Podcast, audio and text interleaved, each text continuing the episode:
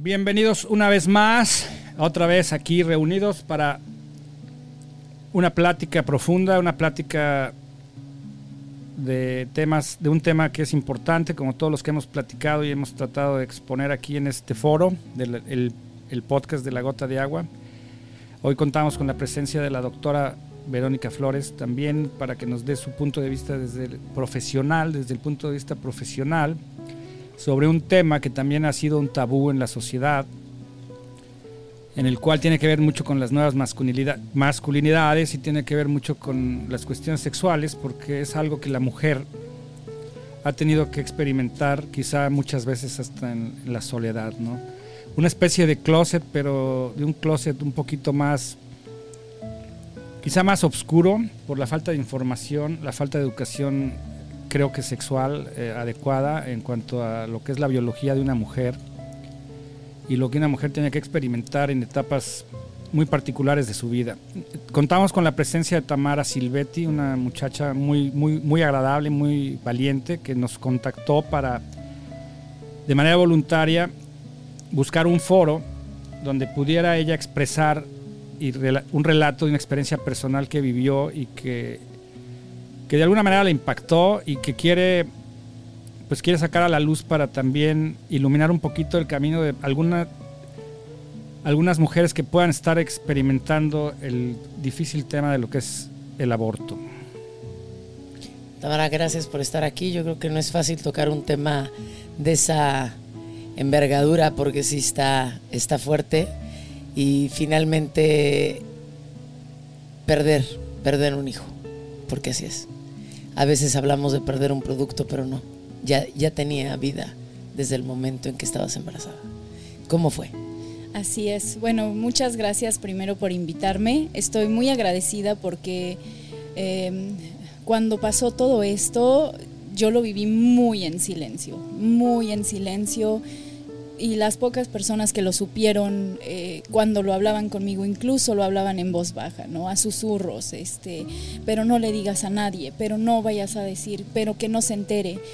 Entonces lo vives en soledad, siendo que en mi caso fue con mi pareja al lado que me apoyó siempre, pero a final de cuentas uno como mujer lo vive sola. Eres tú, tu cuerpo y tu producto. Que como dices Vero, tú ya no lo ves como un producto, lo ves como un ser parte de ti. Eh, Tami, si me permites hacerte una pregunta, porque el aborto pues, es un tema muy controversial en la sociedad y, se, ha prestado, que también tiene que ver con los derechos de la mujer. En este caso no fue un aborto provocado, fue algo que sucedió espontáneo. Tú realmente tenías ilusión de tener a este, a este bebé. Entiendo que ya tenías ciertas posibilidades negativas de no poder tener un bebé. Así es, así es Luis. les doy un poco de contexto porque esta historia viene de más atrás. Yo tuve un tumor a los 23 años, muy grande. Eh, me operaron para retirarlo y me tuvieron que retirar una trompa de falopio con un ovario y un pedazo de vejiga. Entonces, los doctores me daban muy poca expectativa de embarazarme porque también tenía endometriosis, eh, ovario poliquístico, entonces era un casi casi querida, mm, no esperes tener hijos. Yo viví muchas, eh, muchos años en, esa sombra de no voy a ser madre, no vaya, de alguna manera como que lo, lo, viví bien, dije, está bien, lo acepto, esta es mi vida, la que me toca, estoy viva, gracias a Dios, y lo viví bien, pero en, una sombra y en un... Eh, eh, vaya, en la mentira, sin, si queremos decirlo así, porque nunca un doctor legalmente me dijo, eres, eres este, estéril. Eh, bueno, yo pensaba que era estéril, tengo a, a, mi pareja con la que ahora me voy a casar y bueno, no me cuidaba, pues yo era estéril. Entonces, eh, bueno, yo ya vivía con esta persona, me cambié a, Canadá, es donde ahora estoy viviendo. Y bueno, pues nada, que de repente salgo embarazada y no lo teníamos planeado, obviamente. Eh, nos sorprendió mucho el momento en el que estábamos viviendo, no era el momento. Yo sé que la mayoría de las mujeres decimos eso, no, no, no es que no es el momento. Pero yo vivía con mis suegros, me acababa de cambiar a un país nuevo, eh, apenas si tenía trabajo, eh, no era definitivamente el momento, pero estábamos decididos a tener al bebé, sí nos emocionamos, eh, sí empezamos a planear y empiezas a visualizar tu vida con ese nuevo ser. Eh, entonces, bueno, pues yo en ese tiempo, como lo mencioné, estaba viviendo con mis suegros. Fue una etapa muy dura también para mí por, por la adaptación a un nuevo país, a personas que yo no conocía. Em, y todo ese estrés, todo, toda esa carga de hormonas y, yo no sé qué, más pudo haber influido, hizo que mi cuerpo rechazara al, bebé, al producto. Y nada, pues a los dos meses y medio, de repente empiezo un día en la mañana en el trabajo a, a tener como gotitas de sangre y a sentir como como cuando vas a tener tu periodo, ¿no? Esos famosísimos cólicos. Famosísimos cólicos. Para, ah, perdón, pero me voy a ir tantito atrás. Yo me entero un 28 de diciembre, el Día de los Inocentes, que estoy embarazada. Inocente. ¿Cómo te enteraste? Ya lo sospechaba porque no me llegaba mi periodo y era una persona regular con todo y mis problemas. Entonces, este, con todo y un solo ovario, yo era muy regular. Entonces empecé a sospechar que había algo raro, que estaba teniendo síntomas. Me hice una prueba casera y salió positiva. Y bueno, dije, vamos a hacer una prueba eh, de, laboratorio. Dio positiva y ahí es donde empezó la felicidad. Pero algo me dijo dentro de mí, no le digas a nadie. No le digas a nadie, no le dije a mis papás, no le dije a mis tíos cercanos, primos, a nadie ni a mi hermano, que le tengo mucha confianza. Nadie supo. Eh, el único que sabía era Andrew, bueno, mi pareja, y, yo. Eh, bueno, no hago el cuento tan largo. Este, me entero de esa situación, empezamos a planificar qué vamos a hacer. Lo primero es pues salir de casa de mis suegros. Eh, ya la situación era muy difícil, ya, ya me habían corrido la, la hermana de mi pareja me había corrido dos veces, mi estrés estaba a tope, eh, en el trabajo las cosas no iban nada bien. Todo ese cúmulo de situaciones creo que fue lo que creó que mis hormonas estando mal y mi cuerpo estando, no quisiera llamarlo defectuoso, pero no al 100%, eso generó que yo tuviera esa descarga. Pues sí, aquí yo puedo intuir más o menos que sí, yo creo que la naturaleza es tan sabia, tan perfecta, perfecta que efectivamente cuando una mujer no está en el medio quizá propicio para, para, vivir un embarazo, a lo mejor de alguna manera la, naturaleza también tiene sus reacciones, ¿no? Así es. Si estabas tan presionada, tan incómoda, yo, yo sé lo que es lo que platicas, el simple hecho de cambiar de país, estar empezando una relación, vivir un nuevo idioma, este, y vivir en casa de los suegros y tener problemas en el hogar, ¿no? Claro, yo creo que bien, bien lo dices, ¿no? Eh, no estabas lista, pero aparte, aquí hay una pregunta un poquito profunda, Tamara. ¿Para qué crees tú que vino esto a tu vida? Bueno, mi primera misión que se me ocurrió y por eso estoy aquí es para, para hablarlo, para gritarlo, para que otras mujeres que no lo saben hoy pero lo van a vivir, para las que ya lo vivieron y lo viven en secreto, que sepan que no están solas, que hay muchísimas mujeres. A mí cuando esto me pasó, supe de la vecina, de la prima, de la sobrina, de todo mundo que se me ocurriera que ya lo habían vivido al menos una vez. Y todo lo que me decían es, es normal, pero nadie lo habla. Entonces mi misión... Sí, porque pareciera que, abortar es un pecado, ¿no? O lo, o lo vivimos por nuestras creencias religiosas. Pero aquí hay algo que, que bien dijiste tú, no estabas lista, a lo mejor todo fue propicio para, para no tenerlo, pero aunado a eso, toda la carga emocional que, recibías, ¿no? Ese bullying que recibías a lo mejor de los que te acompañaban en ese momento, tú sin saber que estabas embarazada, por supuesto somatizabas esas emociones que a lo mejor también callaste, ¿no? El para, para quien fuera, ¿no? Para tu cuñada, para tu suegra, para, para quien fuera. Y a veces no lo podemos decir porque es que es, es la familia y, y a la familia no hay que decirle. Así es.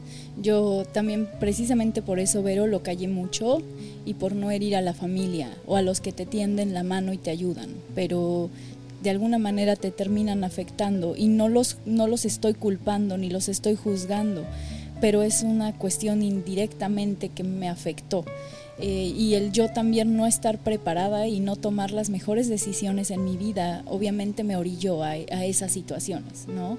No es culpar a nadie, pero es como mujer entender que, que, sí, el tener un hijo no es nada más así de, ay, qué bonito estoy embarazada y ahora a ver qué pasa.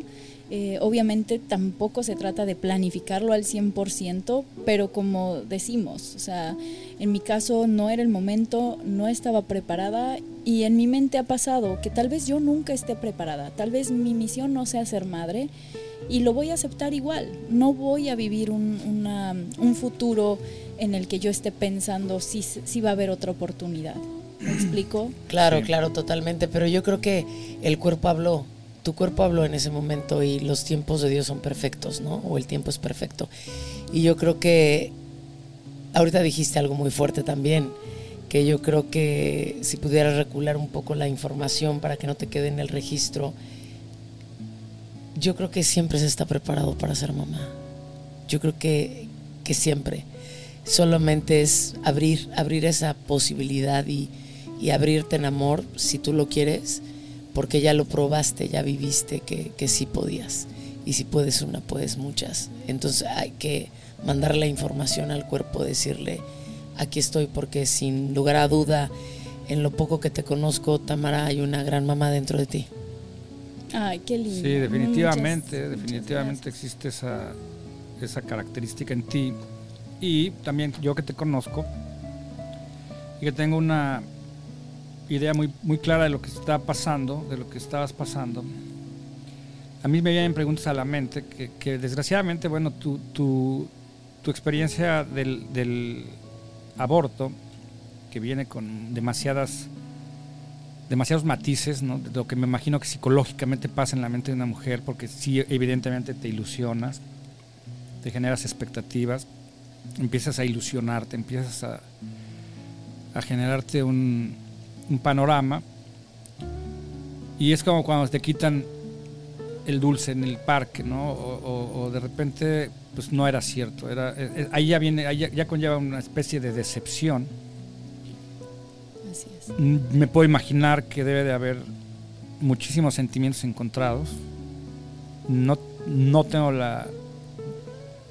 No me puedo imaginar realmente qué pasó, pero me puedo imaginar que, que sí quizá culpas o quizá eh, fricciones post, después del, del, del, hecho, a lo mejor con tu pareja, por toda la situación que desgraciadamente en el podcast anterior hablamos de la importancia que tiene la familia y cómo la familia nos, nos, con, nos controla, ¿no? O cómo la Así familia es. nos quiere normar para que actuemos de ciertas formas, ¿no? Así es. Fíjate que algo bien interesante que no mencioné, cuando yo viví este proceso, obviamente fue pandemia, en el peor momento de la pandemia, yo fui a dar emergencias y obviamente mi pareja iba conmigo, gracias a Dios, pero al momento que vamos entrando al hospital, a él lo frenan y le dicen, nadie puede pasar más que ella.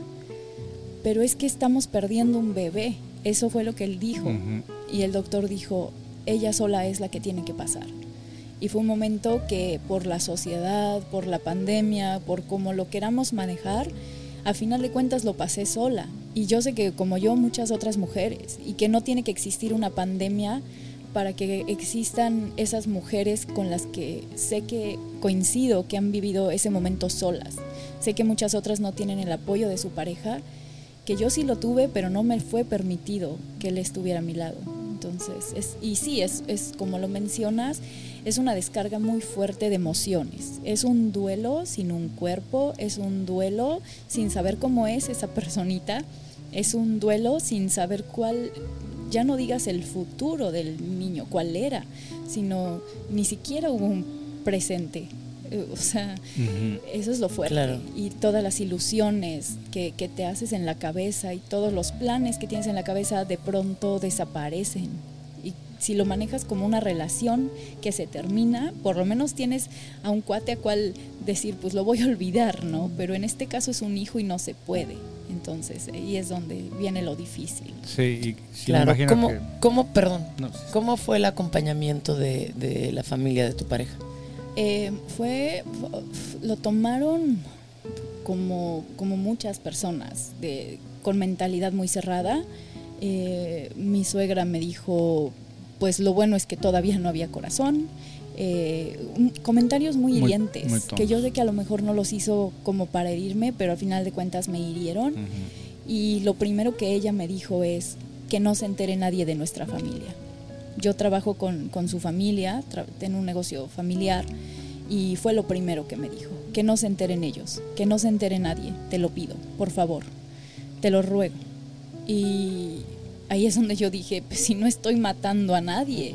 Y aunque hubiera decidido abortar por mi propia voluntad, que no lo fue, creo que es una decisión muy personal, que no, no, tú no puedes decirle a alguien, no digas esto, no hagas esto. Es, y eso fue algo que a mí me, mató por dentro, porque yo soy una persona que si puedo ayudar a alguien, lo comunico, como ahorita. Entonces, el no lo digas, no lo expreses, me mató más.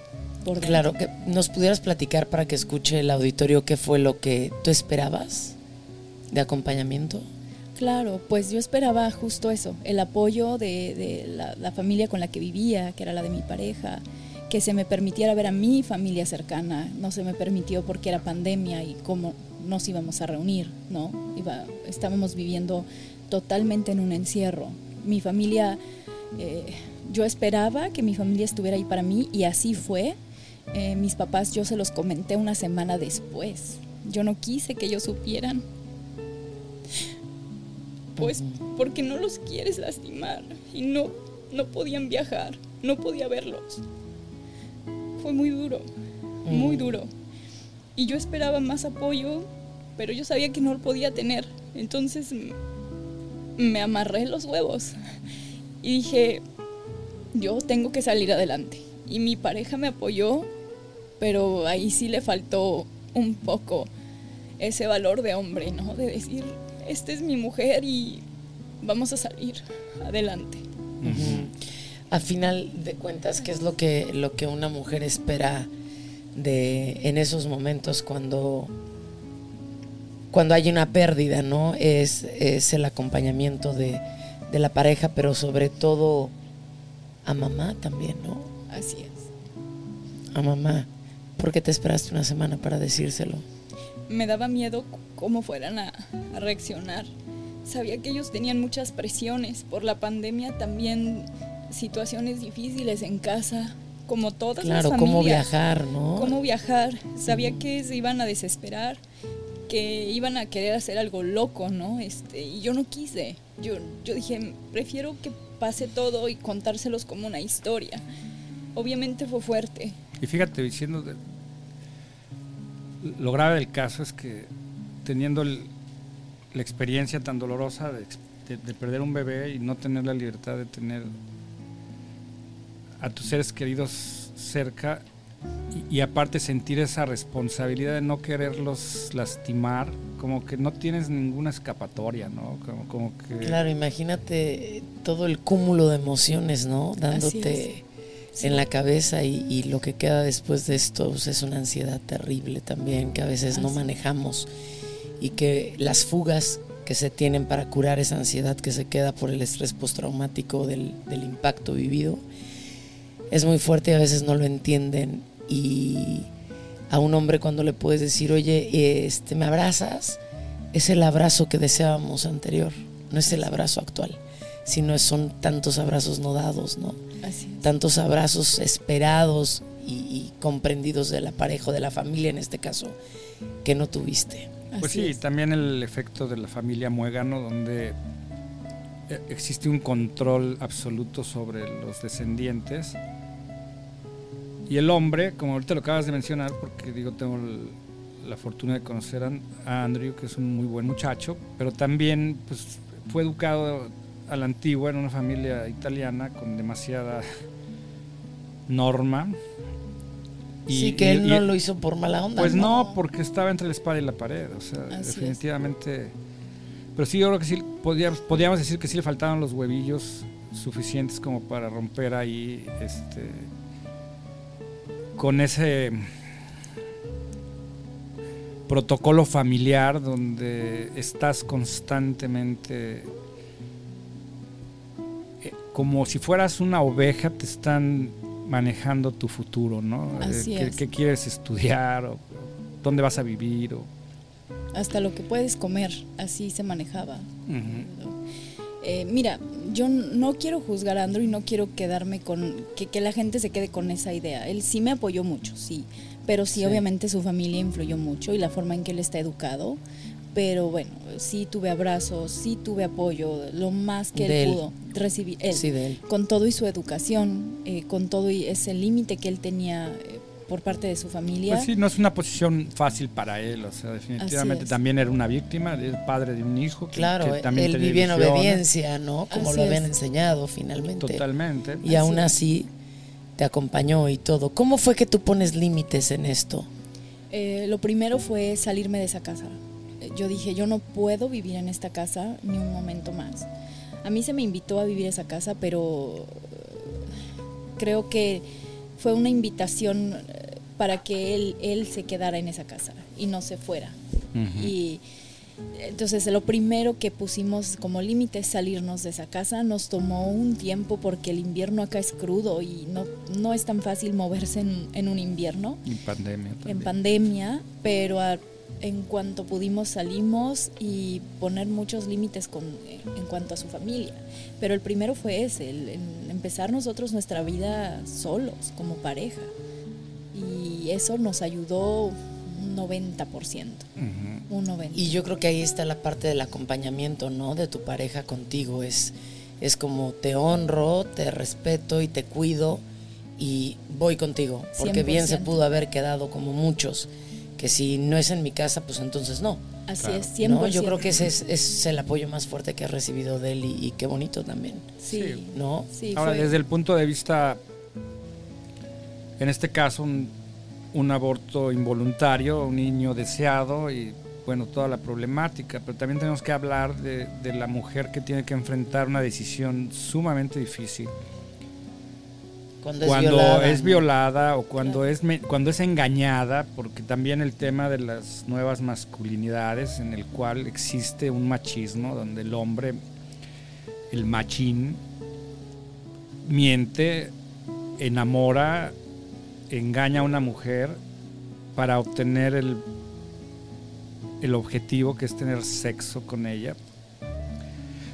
Tener sexo conlleva una, a un riesgo de, engendrar vida y, cuando existe esa realidad no, es, no son pocos los que salen corriendo y, abandonan a esa mujer y la dejan sola con la responsabilidad y, es una posición muy difícil porque la elección es perder, perder, o sea, es perder al bebé y vivir con la culpa toda la vida y tener que atravesar por todo ese periodo de, de duelo o el ir adelante con el embarazo y ser la víctima de, la sociedad donde una mujer, que en México hay una muy mala broma, un mal chiste, de muy mal gusto, que dicen que una mujer y una madre soltera es como la rosca de reyes, ¿no? Que todo el mundo se la quiere comer, pero nadie quiere al muñeco, o sea, nadie quiere al niño. Mm. Y, y es, una, es una decisión, pues, muy dolorosa, pero que no hay opciones, o sea, porque la persona que es responsable de, porque son dos responsables, corre y, y, tiene que tomar la decisión a veces la mujer de me quedo o no me quedo con el bebé, ¿no? Claro. Así ¿Qué hago? ¿Cómo le hago? Así es. Y, y esa es una parte también... También duro. Muy dura, muy dura. digo, yo que lo viví por el, la parte del siendo involuntario y deseado, eh, yo no me imagino teniendo que tomar una decisión tan fuerte y encima de todo las hormonas, encima de todo el sentimiento, encima de todo la juzgada de la sociedad, porque sí pasa. Claro. Y, que lo tengas que vivir en secreto, ¿no? Porque está mal. Sí. Eh, porque nadie te puede entender qué, qué es lo que estás viviendo realmente. Sí, y, hay juicios muy severos de gente muy cerrada, donde hay una religión a lo mejor de por medio y, y entonces hay mucha gente pro vida. Así es. Y ocurre, y ocurre en todas partes esta, esto de, de cállate, no le digas, ¿no? Cuando en terapia me pueden decir a los 50 años, 60 años que fue violada y que el producto que tienes del, del que la violó y en este caso el hijo que tienes del que la violó y que no lo sabe el marido también porque se lo ocultan. Son situaciones muy fuertes que tiene que callar una mujer, ¿no? Hablando de, de, vivir en silencio, de vivir callado. Sí, no es nada fácil, la verdad es parte del, de la intención de, de, esta plática, pues sí es generar, una, generar y por lo menos cuestionar, ¿no? Por lo menos generar esa cuestión de si no, si no estás dispuesto tú a, en este caso fue un, un aborto involuntario, pero también la sociedad tuvo su 20%, pero en el caso de que es un, un aborto provocado porque hay esa, esa, realidad de una niña que fue mentida o que fue irresponsable, que también mm. tienes derecho a ser irresponsable porque somos somos humanos. Somos humanos y somos humanos que tenemos hormonas y que también una mujer experimenta la, la misma, el mismo deseo sexual que puede experimentar un hombre, pero la mujer no tiene permiso de tener relaciones porque todavía en este siglo, todavía en este... es puta. Es una puta. Pero el hombre sí es. Sí, no, el hombre es, un, ganador, ¿no? Es, es, sí, wow, claro. es un ganador. Y, y, el, y yo sé de experiencias de, de, sirvientas que han salido embarazadas porque los muchachos de la casa pues, practicaron, que también hay otro chiste muy malo que no lo voy a decir porque es de muy mal gusto, pero es la práctica, no es la práctica de, ese, de, ese, de esa masculinidad eh, que está totalmente errónea, o sea, que, sí tiene la mujer un una razón y un motivo para estar muy enojada con, la sociedad. Y todavía cuando reaccionan y cuando tienen una marcha y, están enojadas, tienen un derecho de, tener esa frustración y, se manifiestan, también son juzgadas, ¿no? También son...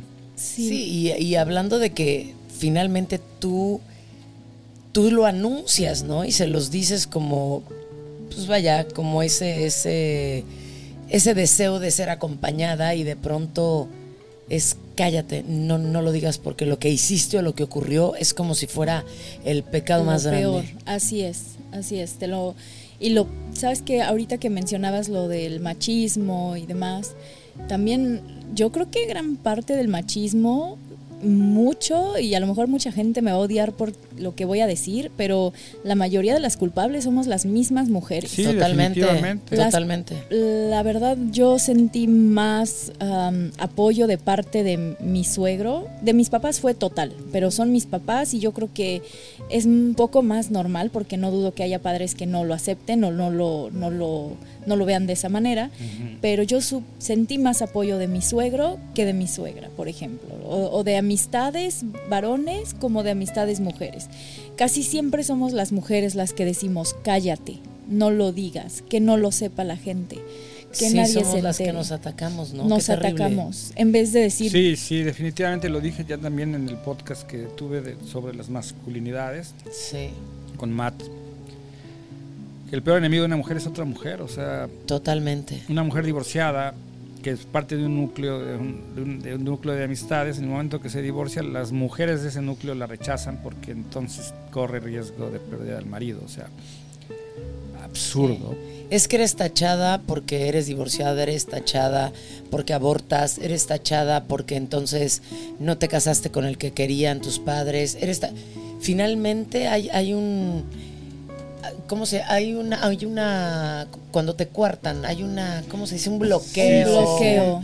Una mutilación, De, la libertad, de poder decir, esta soy yo y con mi cuerpo hago lo que yo quiero y con mis decisiones hago lo que yo quiero. Pero la mujer es la que vamos y le decimos, no la invites porque está embarazada y te puede bajar al marido. Sí.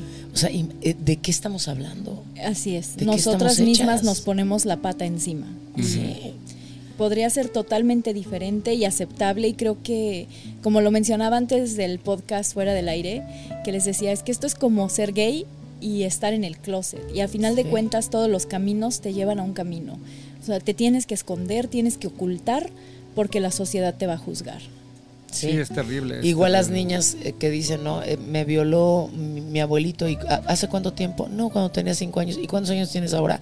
30, 40. Pues es impresionante. De abuso sexual estar ahí, ¿no? Atrapados, Atrapados. sí, sí, sí, es terrible. O sea, digo yo, la verdad, este todo este podcast, la intención es cambiar, ¿no? Cambiar de, modos, cambiar de...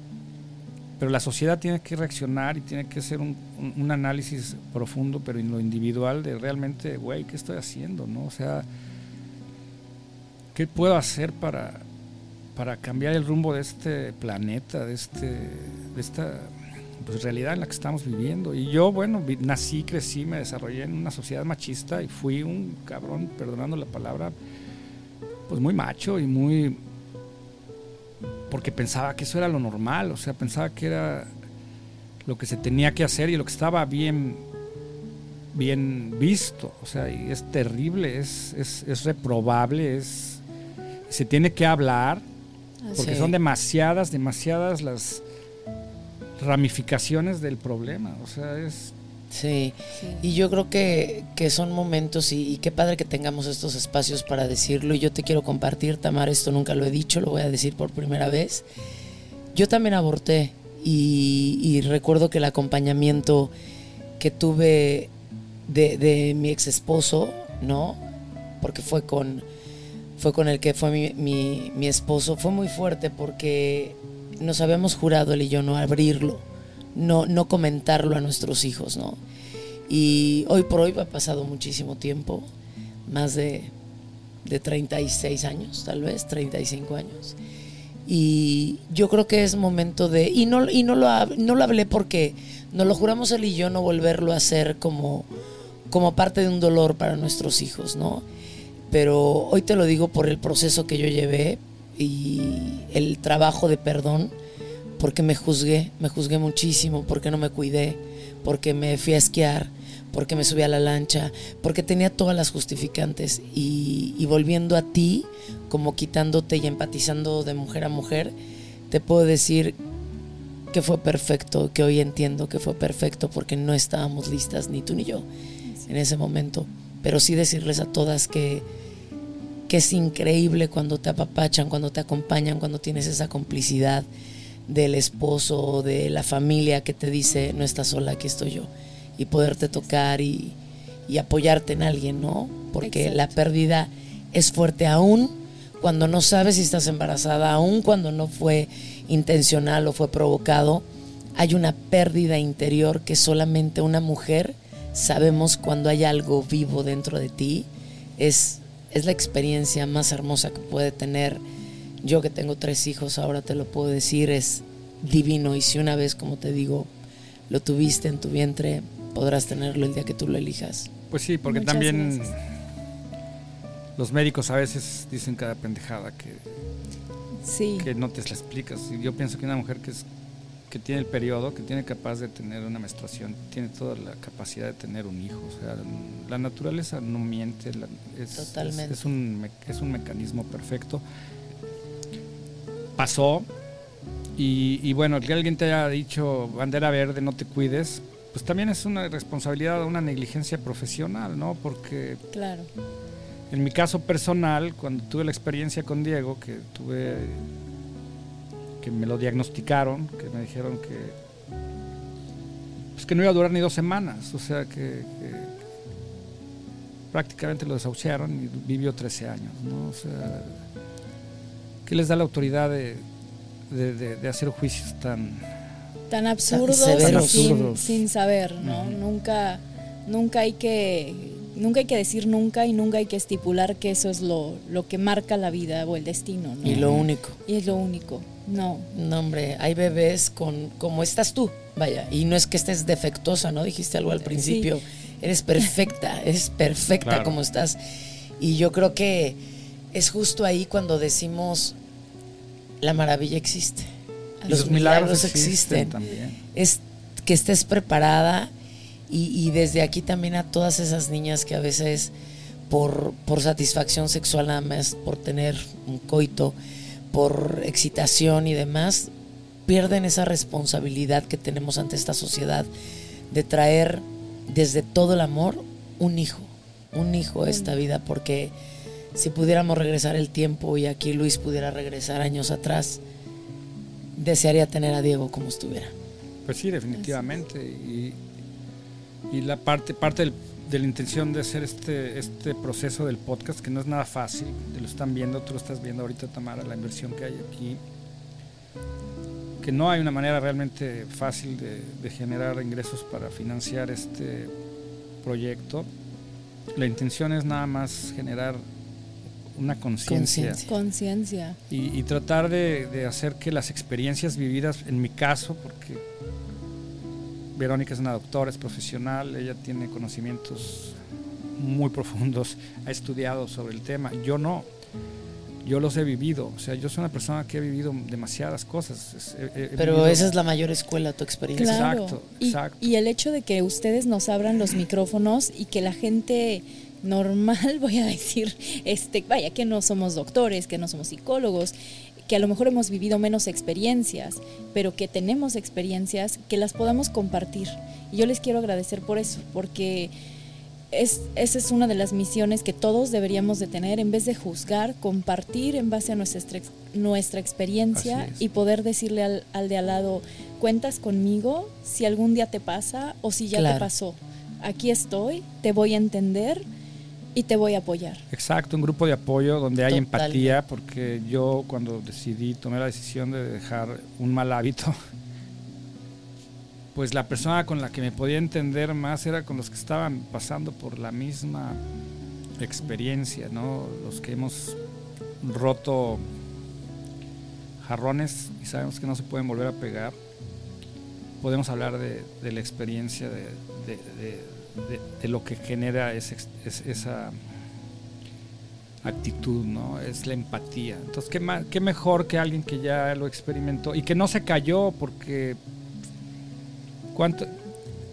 La gente se calla, la gente no quiere decir, uy, ¿qué van a pensar? O sea, ¿qué van a...? Entonces tienen que irse, ahora sí que agarrar valor y, atravesar el infierno solas y vivir experiencias que a lo mejor con el consejo de alguien que ya lo vivió, se lo puede hacer más liviano, ¿no? O sea, que esa es la intención que yo tengo al expresar públicamente lo que he vivido y lo que, lo que, los errores que he cometido y cómo he salido adelante y que si hay una salida y que sí puedes cambiar y que sí realmente puedes mejorar tu realidad.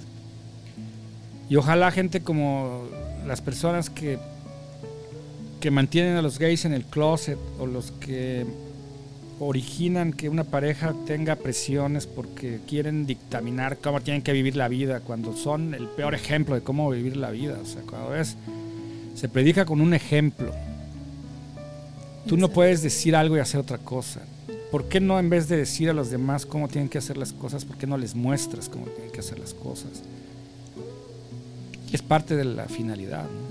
Claro, y yo creo que desde esta responsabilidad social que tenemos, Tamara, como bien lo dices tú, qué padre poder contar con gente como tú que pueda decir quiero ir a hablar porque es algo que tengo callado y eso es una responsabilidad social y que desde aquí yo también te quiero felicitar Luis porque abrir un espacio así, invertir lo que tú has hecho en este, en este lugar que, que como sea que sea, esté hecho con un amor impresionante y con unas ganas de, de verdad abrirle al mundo un poquito los ojos a donde lleguemos, si es una persona, si son dos, pero hablar desde tu experiencia y porque bueno, los que no, no, no nos pueden ver, quiero decirte que, que este hombre, su pasión es, es la gente.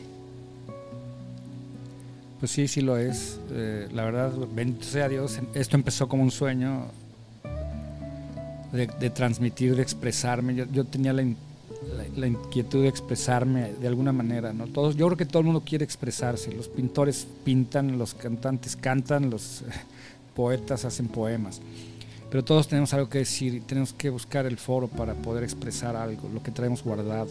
y con qué intención algunos lo hacen para hacer dinero, otros lo hacen para tener fama, otros lo hacen para, pues no sé, por ego. Y no, bueno, aquí la intención es pues generar un, mejor planeta, o sea, tener una empatía social, exacto, hacer que ya no se siga aumentando. Lo he dicho mil veces, la mejor manera de, de salir de un agujero o el, primer paso es dejar de hacer el agujero más profundo y creo que todo el mundo aquí debería de estar más preocupado en lo que tiene que hacer él para cambiar que, en lo que tienen que hacer los demás. Los demás, exactamente. En sanar interiormente antes de voltear a ver cómo vas a sanar al de al lado. Exacto. Así es. Y si tiene, como lo dijo Jesús, que era un maestro. Yo no sé si Jesús en verdad o no era el Hijo de Dios, pero de que era sabio, era sabio.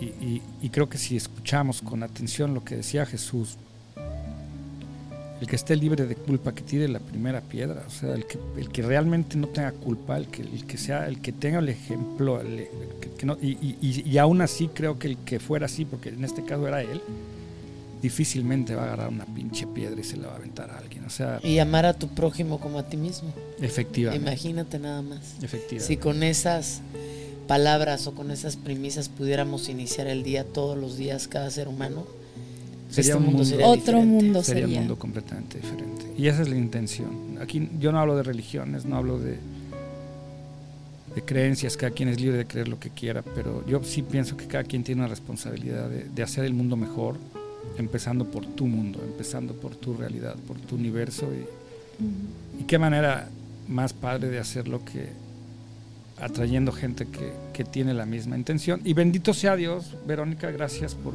participar. Gracias Tamara por participar. Gracias a Se han venido juntando ya un bonito grupo de profesionales que están apoyando la causa y, que, y que creen en el proyecto y queremos gente que más, más gente que se atreva como tú a, hablar.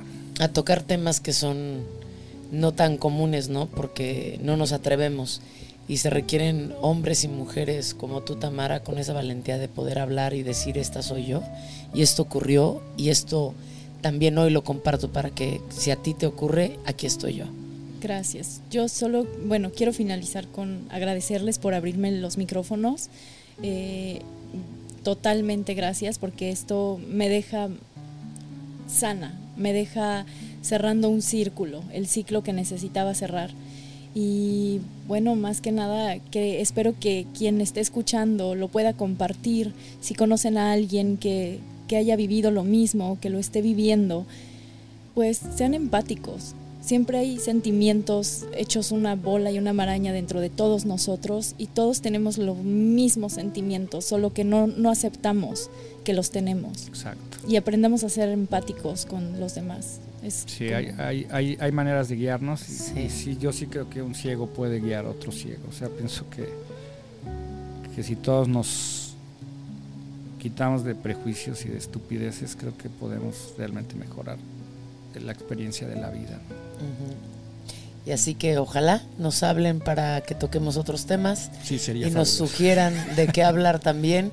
Y nosotros con gusto estamos aquí y nuevamente yo como psicóloga también estoy abierta aquí por si quieres hablar, no estás solo, no estás sola. Aquí estamos, un grupo de personas que te escuchan sin ningún juicio. Soy Verónica Flores. Muchas gracias, Verónica Flores. Muchas gracias, Tamara. Muchas gracias. realmente yo aprendo mucho y hay que aprender a escuchar, hay que tener empatía. Los maestros no enseñan para enseñar, enseñan para aprender. Es cierto. Y, creo que yo estoy aprendiendo cada día y, y, sí se les pide por favor que la persona que tenga la oportunidad de escuchar este, estos podcasts, pues que lo, que lo, que lo sugieran, ¿no? que, lo, que lo compartan.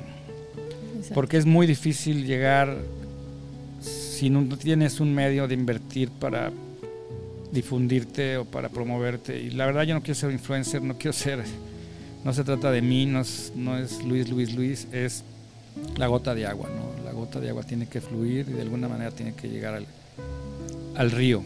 Así es, así es. Pues muchas gracias nuevamente Luis. Gracias, a Tamara por, por seguir colaborando con, con nosotros. Muchas gracias.